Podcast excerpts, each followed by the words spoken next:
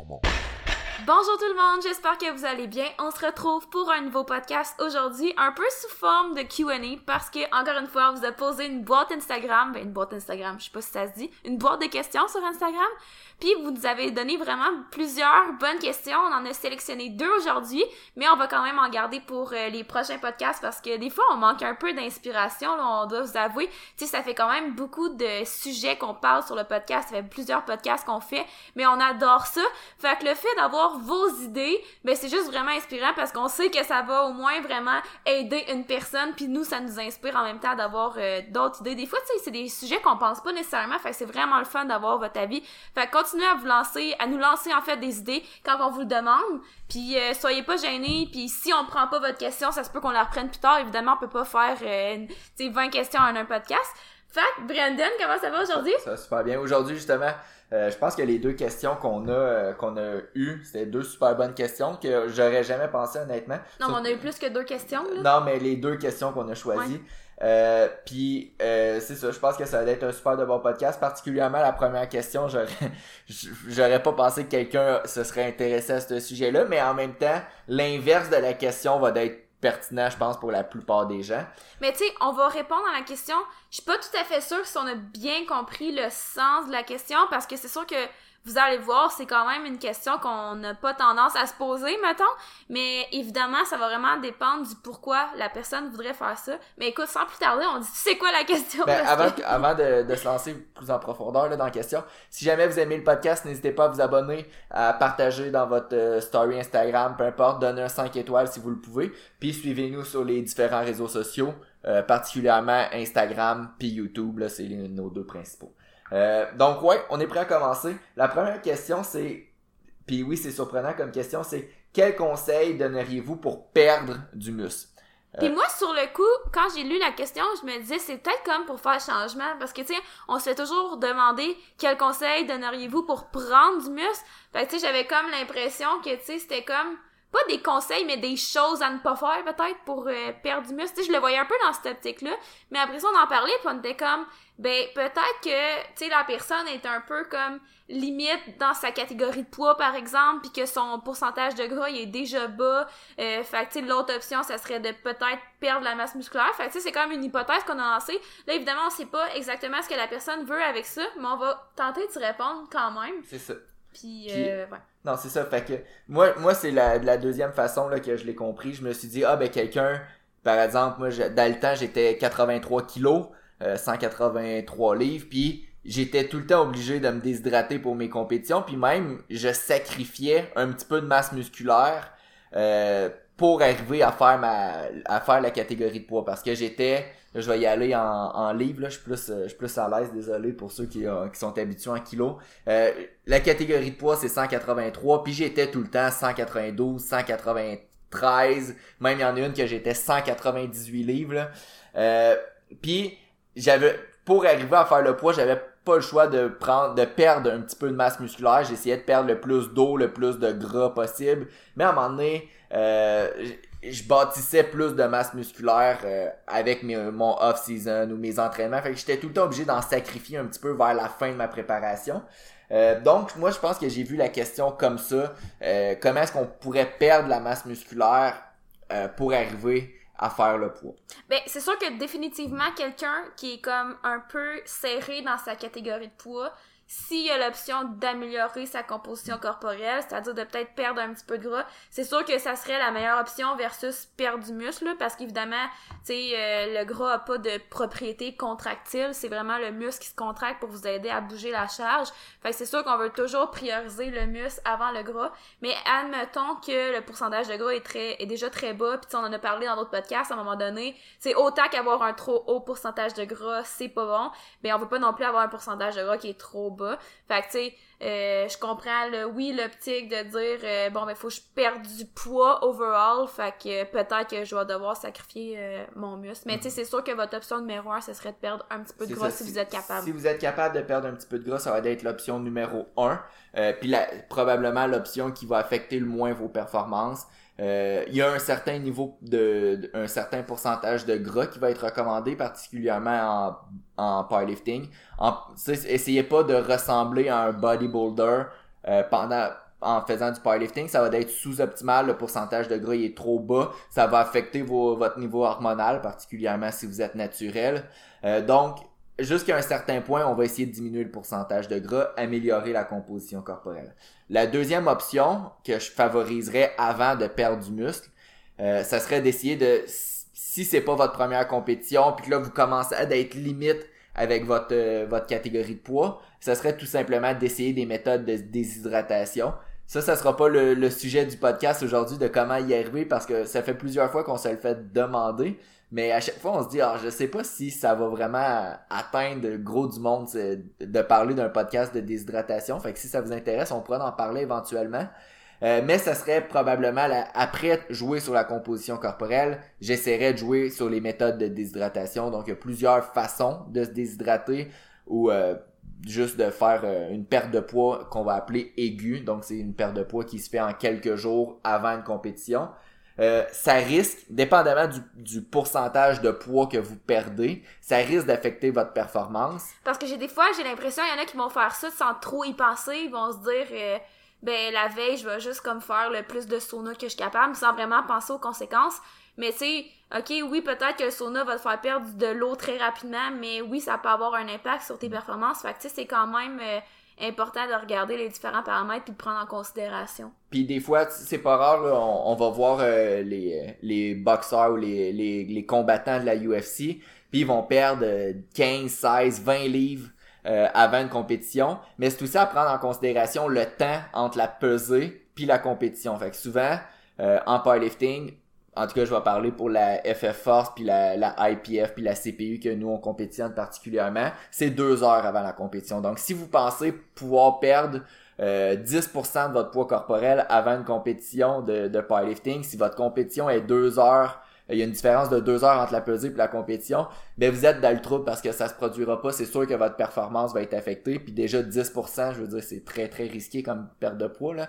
Euh, fait que des fois, il y a comme cette euh, cette conception-là que quelqu'un pense pouvoir perdre beaucoup de poids avant de, avant de powerlifting, euh, vous risquez peut-être d'être déçu aussi. Mais c'est vrai que euh, y a peu importe le temps de la pesée, si vous visez un petit 2% de votre poids corporel, ben vous risquez de pas avoir d'effets secondaires euh, selon votre méthode utilisée. Effectivement, il y a des, on va favoriser euh, certaines méthodes de déshydratation plus que d'autres, puis on va utiliser d'autres méthodes, par exemple euh, les saunas peut-être plus en dernier recours ou du cardio dans un sauna. Il y a des méthodes qu'on va utiliser vraiment en dernier recours, puis il y en a d'autres qui sont un petit peu plus sécuritaires puis qui vont affecter moins la performance. Mais c'est pas le sujet du podcast. Euh, mais ça serait la deuxième façon qu'on utiliserait la déshydratation. Puis tu sais, honnêtement, après ça, si rendu là, la troisième option, c'est de perdre la masse musculaire ben probablement que la meilleure option dans ce cas-là, ça serait simplement de changer de catégorie puis de monter d'une catégorie de poids parce que probablement que ça sera pas nécessairement optimal si avec les deux autres options c'est pas possible, sûrement que la troisième sera pas optimale.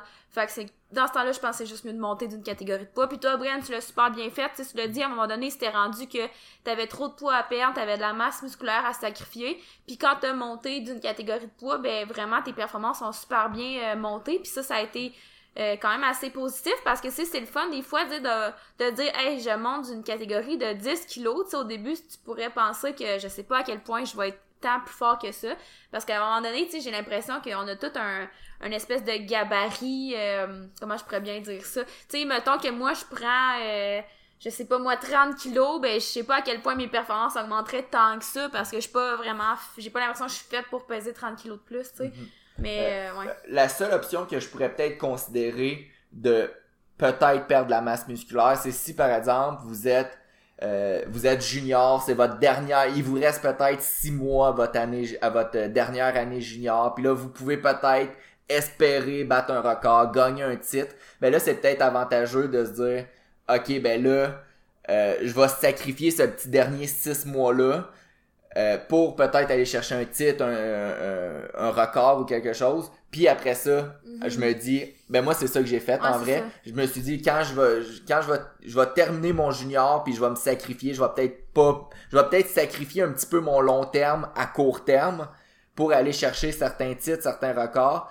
Mais après ça, une fois que vous êtes open, ben si vous êtes à l'étape de vous sacrifier de la masse musculaire, de vous déshydrater de 4, 5, 6% à chaque compétition, ben votre meilleure option à long terme, c'est probablement de juste prendre la masse musculaire euh, le plus possible puis d'être le plus fort possible avec cette masse musculaire là euh, parce que la masse musculaire ça va être le facteur probablement le plus important pour vos performances en force parce que à, la, ta dernière compétition t'as battu ton Wilks ça me semble mhm, mais ça a ton pris meilleur mais c'est ça t'es-tu capable de dire euh, par cœur combien de mois ça t'a pris? Ça m'a pris au moins. mais c'est sûr que t'as eu ta compétition, de bodybuilding entre temps. Mais tu sais, je te dirais que ça me. Pour de passer de 83 kg à 93 kg, puis pour ceux qui savent pas, le Wilk, c'est un score en fonction du poids corporel, les charges que vous levez. Euh, mais pour être aussi bon, ça m'a pris une bonne année avant de, de, de, lever des charges comparables à ce que je levais en tant que plus petite catégorie de poids. Donc, c'est pas c'est pas un changement que vous faites du jour au lendemain, vous prenez 10 kilos de votre poids corporel, puis votre total, il s'améliore automatiquement euh, du même nombre de pourcents. Là. Non, c'est ça. Mais tu sais, au final, c'est ça, tu sais, c'est parce que quand t'es junior, t'as pas tant de temps que ça en tant que junior. Fait que, tu sais, c'était comme ton, ton raisonnement était tout à fait logique parce que sinon, tu sais, tu dis, bon, c'est un an. Tu sais, au final, oui, ça a valu la peine, euh, mais tu sais, un an en tant que junior, c'est quand même déjà beaucoup de temps, tu sais. Mm-hmm. Fait en bref, tu sais, c'est vraiment d'y aller avec c'est quoi vos objectifs. Puis là, clairement que des fois, la meilleure option, c'est de pas avoir peur de monter d'une catégorie de poids parce que ça peut être plus bénéfique au bout de la ligne. Puis tu sais, Brian, t'es comme un super bel exemple de ça. Mm-hmm. Puis pour ceux qui connaissent le Ed Cohen, j'ai tout le temps peur de pas bien dire son nom de famille. Là. Il y en a qui disent Ed Cohen, d'autres Ed Cohen. Pour ceux qui connaissent pas, c'est un des... C'est probablement le meilleur powerlifter de l'histoire qu'il y a eu. Puis quand il a commencé, euh, il a commencé, je pense, dans 74 kilos. Puis bon, là, évidemment, il y a eu des produits qui l'ont aidé éventuellement, mais il a terminé sa carrière dans 242 livres, puis même des fois dans 275 livres. Donc il a pris 100 livres, environ 60 kilos dans toute sa carrière athlétique. Donc lui, son objectif, c'était vraiment, je vais prendre le plus de masse musculaire, puis je vais, avec cette masse musculaire-là, je vais développer de la force. Puis c'est, euh, ça a marché parce que c'était probablement le meilleur powerlifter qu'il a eu. Euh, maintenant, pour répondre à la question, comment est-ce qu'on perd du muscle? Euh, ceux qui sont plus intéressés à prendre du muscle, euh, ben vous avez juste à faire exactement l'inverse de ce qu'on dit. Donc, on a tout le temps dit que pour avoir, euh, pour prendre de la masse musculaire, c'est vraiment important d'avoir nos quatre piliers fondamentaux. Je pense que c'est, je sais qu'il y en a qui réécoutent nos premiers podcasts, mais je pense que c'est notre premier premier podcast. On parlait de nos quatre piliers fondamentaux, puis ça l'a pas changé. Nos quatre piliers, c'est l'alimentation, l'entraînement, la gestion du stress, puis euh, un sommeil optimal. Faut pas négliger aucun de ces quatre éléments-là. Mhm. On peut comparer ça un petit peu à, une table carrément. si t'enlèves une patte, euh, ben elle sera plus trop en équilibre. Un peu comme le pied trépied qu'on parle tout le temps euh, dans les levées, là, mais bref, ça prend quand même un un, un bel équilibre dans tout ça. Là. Je dis pas que chaque élément a une importance égale. Là. Je, je pourrais pas vous donner des pourcentages pour chacun des piliers, mais clairement, vous devez accorder de l'importance à ces quatre éléments-là si vous voulez améliorer vos performances, si vous voulez améliorer votre composition corporelle, votre force, votre qualité de vie simplement, votre santé. Euh, c'est important d'avoir un œil sur ces quatre éléments-là. Tu peux pas juste te fier à l'entraînement et la nutrition la gestion du stress, le sommeil, ça peut avoir des impacts overall, ça peut avoir des impacts sur les autres, etc. Fait que vous pouvez pas en négliger un. Puis, c'est souvent le, sommeil, par exemple, euh, c'est un qui est comme tellement négligé, mais ça peut tellement faire une différence. Puis j'ai l'impression qu'un coup que tu t'en rends compte de ça, euh, ben j'ai l'impression que c'est là que tu réalises à quel point oui ça a des bénéfices. Tu sais, je veux dire, euh, nous je pense qu'on a quand même un bel horaire de sommeil, puis aussitôt que je sais pas, on se couche plus tard que d'habitude, on le sent, puis on, on essaye de se rattraper le plus le plus rapidement possible parce qu'on le sait que ça a un gros impact. Puis ces quatre sphères là, c'est important oui pour prendre la masse musculaire, mais en général dans la vie euh, ça va revenir dans toutes les sphères, que ce soit au niveau de votre emploi, votre famille. Si vous avez un bon équilibre dans ces quatre piliers-là, ben vous allez être récompensé. tu sais, même l'entraînement, là, ça, tu dis ton travail, ça veut pas dire que tu sais, quelqu'un qui a pas nécessairement d'objectif de powerlifting va bénéficier pareil de l'entraînement. Non, c'est ça.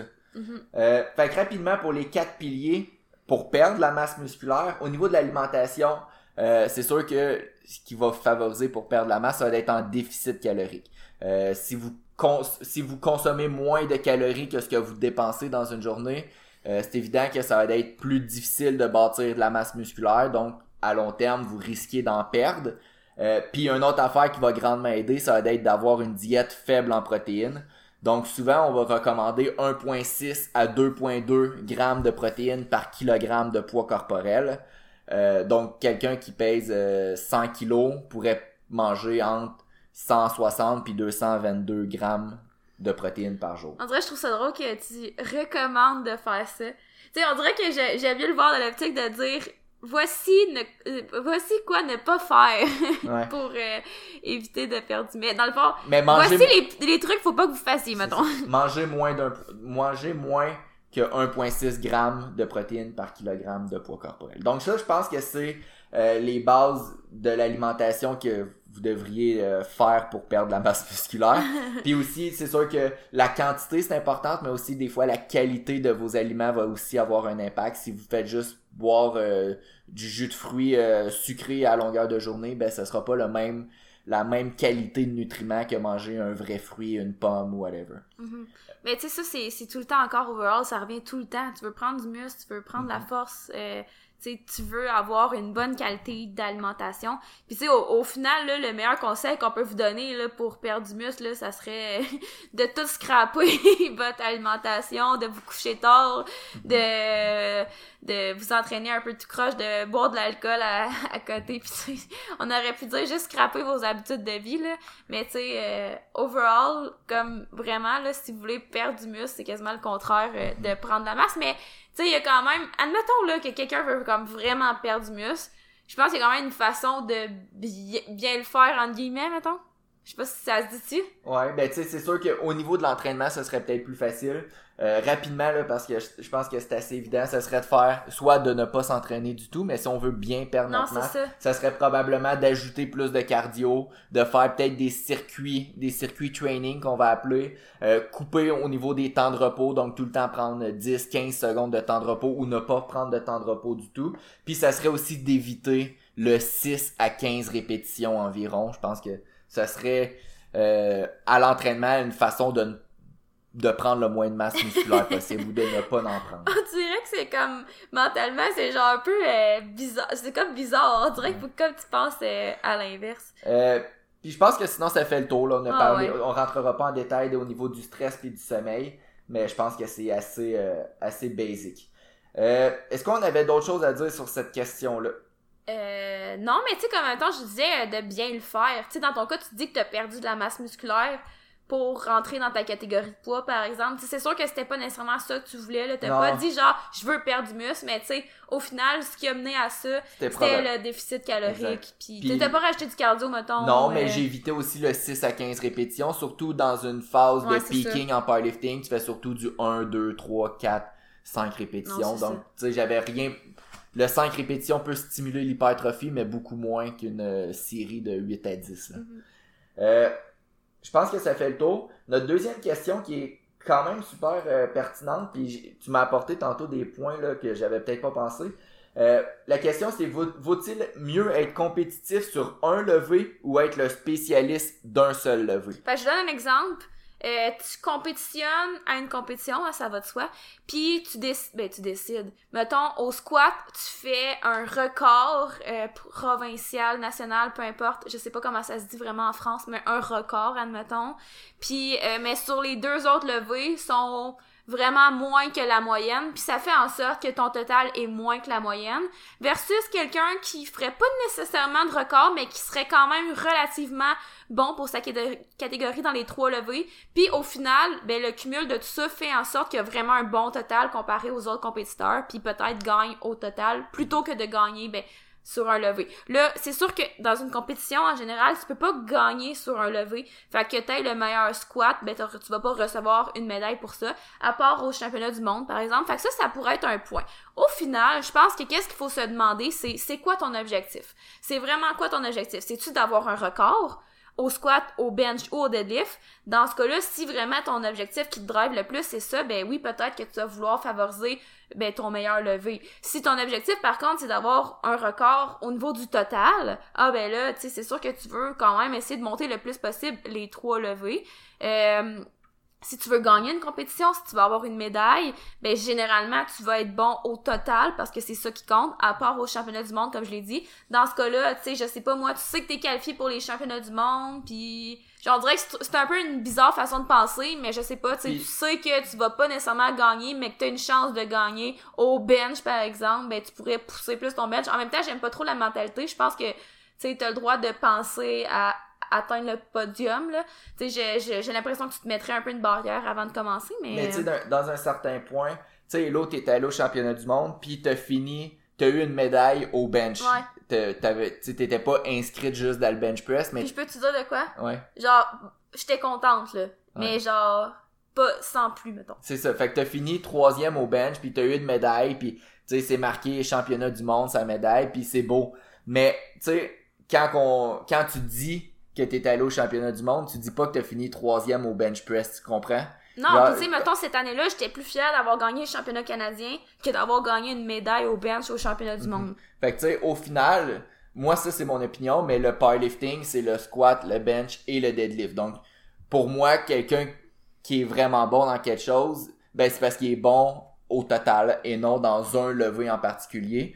Euh, puis oui, c'est tout le temps impressionnant voir. C'est tout le temps impressionnant voir un spécialiste dans un levé parce que tu fais waouh, comment est-ce qu'il fait pour, par exemple, un 93 kg, lever 240 kg au bench?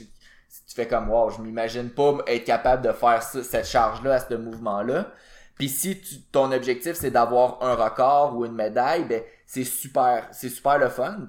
Mais au final, je pense que le plus important, c'est le total. Puis c'est pas rare dans certaines compétitions de voir que un lever va terminer deuxième ou troisième au squat, bench, deadlift, mais au total, vu qu'il était bon dans, il était pas le meilleur dans aucun, mais il était bon dans tout, il finit premier euh, au final en compétition. Ben moi j'aime ça. Moi, ben c'est sûr qu'on est deux personnes qui pensent de même. Euh, je sais que j'imagine il y en a qui seront pas nécessairement d'accord, puis c'est bien correct. Au final, ça revient à c'est quoi tu veux, c'est quoi qui te motive, c'est quoi qui te drive, puis c'est bien correct. Genre des objectifs, tu peux en avoir à l'infini. C'est sûr que moi une chose que des fois qui me chicote un peu, c'est que tu sais de focuser vraiment juste sur un levé. Ben des fois, tu sais c'est le fun, mais j'ai l'impression que quand ça, tu le fais puis que tu dénigres les deux autres, par exemple, mais je pense qu'en ça peut devenir négatif. Je donne un exemple parce que c'était vraiment pas clair, mais admettons quelqu'un qui est super bon au squat, par exemple. Le squat, c'est son levé, puis évidemment, il aime le squat parce qu'il est bon à ça. Fait que, tu sais, c'est comme une espèce de d'une roue sans fin, tu sais. Euh, t'aimes ça parce que t'es bon, puis là, tu te donnes plus, fait que tu t'améliores plus, etc. Mais peut-être que son deadlift est moins élevé, puis là ben cette personne-là va être comme ah moi mon lift c'est vraiment le squat, le deadlift c'est de la c'est de la merde, c'est plate le deadlift, tu sais des trucs comme ça, tu comprends? Mais au final ça d'avoir ce discours-là, peut-être que oui ça va aider au squat, mais ça aidera pas du tout au deadlift. Puis tu sais, comme tu l'as dit tantôt, le powerlifting, c'est trois levées. Fait que j'ai l'impression que de comme d'haïr un levé puis d'aimer plus un autre levé, ben je pense qu'à un est, moi je trouve que ça peut devenir contre-productif. J'ai, mettons, si tu me demandes c'est quoi mon levé préféré, je te répondrai pas. J'ai, j'ai jamais voulu répondre à cette question-là parce que c'est comme ben moi tu sais je veux je veux euh, que tout le monde soit égaux là. Fait que je donne de l'amour à tout le monde. Non mais c'est vrai. Moi c'est dans ma mentalité. Je trouve que au final ben je, progresse comme mieux comme ça parce que c'est mon c'est comme tout mon mindset. Mais ça c'est moi. C'est vraiment personnel à moi. Puis peut-être que des fois euh, peut-être que vous le faites puis vous dites ah moi ça me dérange pas du tout. Ou peut-être que vous le faites puis vous dites ah ouais c'est vrai. Peut-être que je pourrais essayer de changer mon mindset.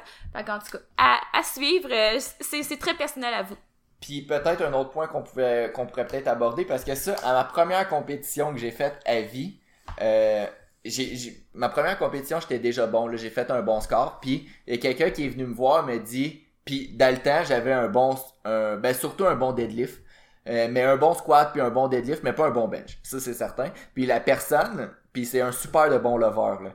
Puis cette personne-là était venue me voir puis elle m'a dit, tu fais bien de te concentrer sur ton squat puis ton deadlift parce que de toute façon, le bench, c'est lui qui représente le moins gros pourcentage de ton total. C'est lui qu'on lève le moins. Fait que c'est, c'est pas important de le, d'avoir un gros bench. Ce qui est important, c'est le squat puis le deadlift parce que c'est eux que tu peux aller chercher gros des charges puis un gros pourcentage de ton total.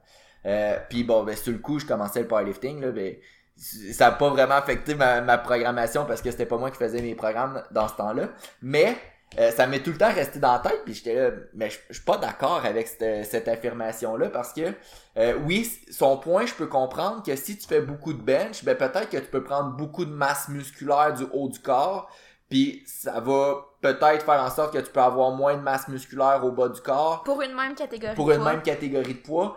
Donc, dans un sens, ça peut faire du sens, mais en même temps, je pense pas que tu es obligé de nécessairement prendre beaucoup de masse musculaire euh, du haut du corps pour améliorer ton bench.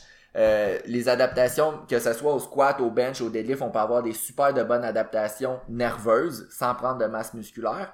Puis ce qui est surtout important à considérer, c'est que euh, le volume d'entraînement que tu vas faire au bench risque de pas affecter, en tout cas pas beaucoup, le volume d'entraînement que tu es capable de tolérer au squat et au deadlift. Parce que Euh, dans le fond, au squat deadlift, les muscles sont quand même assez similaires. À un moment donné, ta capacité à tolérer du volume est quand même, tu sais, à une certaine limite. Puis c'est pas nécessairement, tu sais, je sais pas comment dire ça, c'est un peu comme si tu avais un budget à dépenser. Euh, ben à un moment donné, peut-être que ton budget pour le squat deadlift est dépensé à 100%, mais ton haut du corps, il reste quand même du budget parce que ça l'a pas, tu sais, oui, ça peut avoir de l'interférence parce que, tu sais, au final, tu peux avoir de la fatigue comme plus systémique, mais comme ça a pas nécessairement autant d'inter- d'interférence que le squat et le deadlift ensemble. Dans le sens que tes entraînements de bench, ben, à un moment donné, si ta capacité de volume au squat deadlift est atteinte, mais que tu peux encore faire du bench, ben pourquoi pas, tu sais. C'est ça parce que au final, faire du squat, du deadlift, ça n'implique pas euh, tes pectoraux, tes épaules, tes triceps, mais faire du squat puis du deadlift, ben les deux les deux vont impliquer ton bas de dos, tes fessiers, tes ischio-jambiers, tes quadriceps. Euh, donc c'est pour ça que dans un sens, je je pense que l'affirmation que cette personne-là m'avait dit fait du sens, mais elle fait pas de sens par rapport à l'affirmation qu'on vient de dire. Je pense qu'elle pourrait faire du sens si quelqu'un focusait strictement sur son bench, par exemple. Il voudrait bâtir son total. Ouais, ouais. Mais tu sais, en tout cas. Euh, mais tout ça pour dire qu'on n'est pas vraiment dans l'approche de dire nous on va juste se concentrer sur le bench puis délaisser le squat ou le deadlift. Euh, il pourrait avoir une affirmation qu'on pourrait dire on va se concentrer sur le bench et le squat pour une période de temps puis délaisser le deadlift ou se concentrer sur le bench et le deadlift puis délaisser le squat parce que le squat et le deadlift ils ont des euh, ils ont des muscles communs mais je serais jamais à dire que je délaisse le bench press. Euh, donc je pense que ça fait le tour pour le podcast. Euh, ça a été même un peu plus long qu'on prévoyait parce que là, on est le soir, on est tard, on est fatigué. Euh, donc, ben, j'espère que vous avez quand même apprécié le podcast et que c'était quand même intéressant. Si jamais vous avez envie qu'on parle d'une euh, perte de poids en déshydratation, euh, c'est quelque chose que j'aime parler moi personnellement. Ben, moi aussi, en fait. Ah, toi aussi en fait. Oui. Parce que l'affaire, là, c'est que ce que vous devez comprendre, petite tranche de vie, c'est que Bren, au début, il tripait faire des déshydratations. Puis il s'est comme déclaré le spécialiste des déshydratations parce qu'il a déjà perdu comme euh, je sais plus combien de livres. Là. Mais en vrai, j'en ai aussi fait, puis j'aime aussi apprendre ce sujet-là. Mais tu sais, vu que lui faisait toujours ça, genre vraiment intense, all-in, puis tout, ben c'est comme auto-déclaré Ouais. le spécialiste. Mais moi aussi, j'aime ça. Puis c'est juste que moi, je le fais peut-être en moins grande envergure parce que je veux vraiment pas risquer que ça affecte mes performances. Mais quand même, la théorie derrière ça, ça me fait triper d'apprendre là-dessus, puis ça me fait triper d'en parler. Fait que. On va voir si je suis encore le spécialiste. En fin de semaine, il y a une compétition, puis j'ai un athlète qui est en Ouais. déshydratation. Faudrait pas que. Pas moi, par exemple. Fait que. Faudrait pas que je rate sa, sa déshydratation. Tu sais, moi, par, tu sais, par exemple, juste pour faire une autre tranche, tu sais, mon athlète, c'est sa première compétition, donc non, je conseillerais pas de faire une déshydratation euh, Mm. Pour euh, la première compétition, fait que euh, on pourra pas se comparer. De toute façon, on n'est pas en compétition, là, inquiétez-vous pas, t'imagines-tu? Les deux dans le business ont chacun leur athlète, puis là, on fait des compétitions entre nous, ça serait l'enfer, oublie ça. On est plus, euh, on est plus dans l'entraide, puis on est comme tellement une belle équipe qu'on on se verrait pas faire ça, mais en tout cas, tranche de vie tranche encore. de vie. Tranche de vie fermée. Merci tout le monde d'avoir été à l'écoute. Puis sinon, on se revoit la semaine prochaine. bye bye! Bimor performant.